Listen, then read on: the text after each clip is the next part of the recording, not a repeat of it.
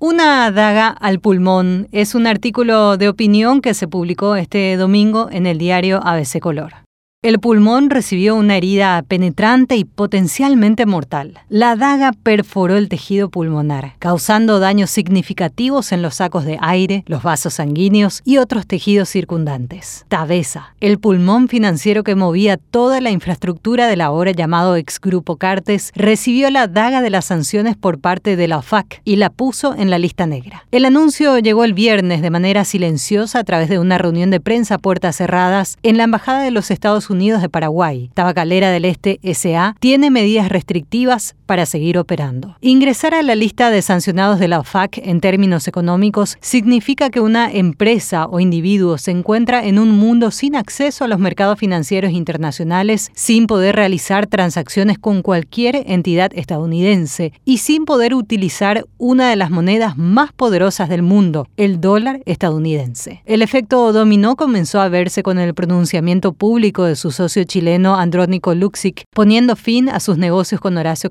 Refiriendo al desembolso de unos 70 millones de dólares para lograr la salida de Cartes de sus negocios en Paraguay. Pero teniendo en sus manos la presidencia del Partido Colorado y a menos de un mes de las elecciones generales, también se puede notar la incidencia de la afectación que genera todo esto en la búsqueda de los recursos económicos, no teniendo los fondos que serán un colchón o la tapadera para el financiamiento de los candidatos que respalda la ANR. La falta de dinero puede debilitar y afectar el rendimiento de una campaña política. El financiamiento es un factor crucial para impulsar eventos publicidad y demás acciones necesarias para ir tras los votos, sino que lo cuenten aquellos pocos que asistieron al gran encuentro republicano el viernes en Ciudad del Este, donde no pudieron lograr la convocatoria esperada. De ahora en más, y para llevar adelante una eventual remoción de la lista de OFAC, existe un proceso administrativo de revisión que se estima puede tener un promedio de duración de 6 a 18 meses. La pregunta es si será un tiempo suficiente para que aquellos a quienes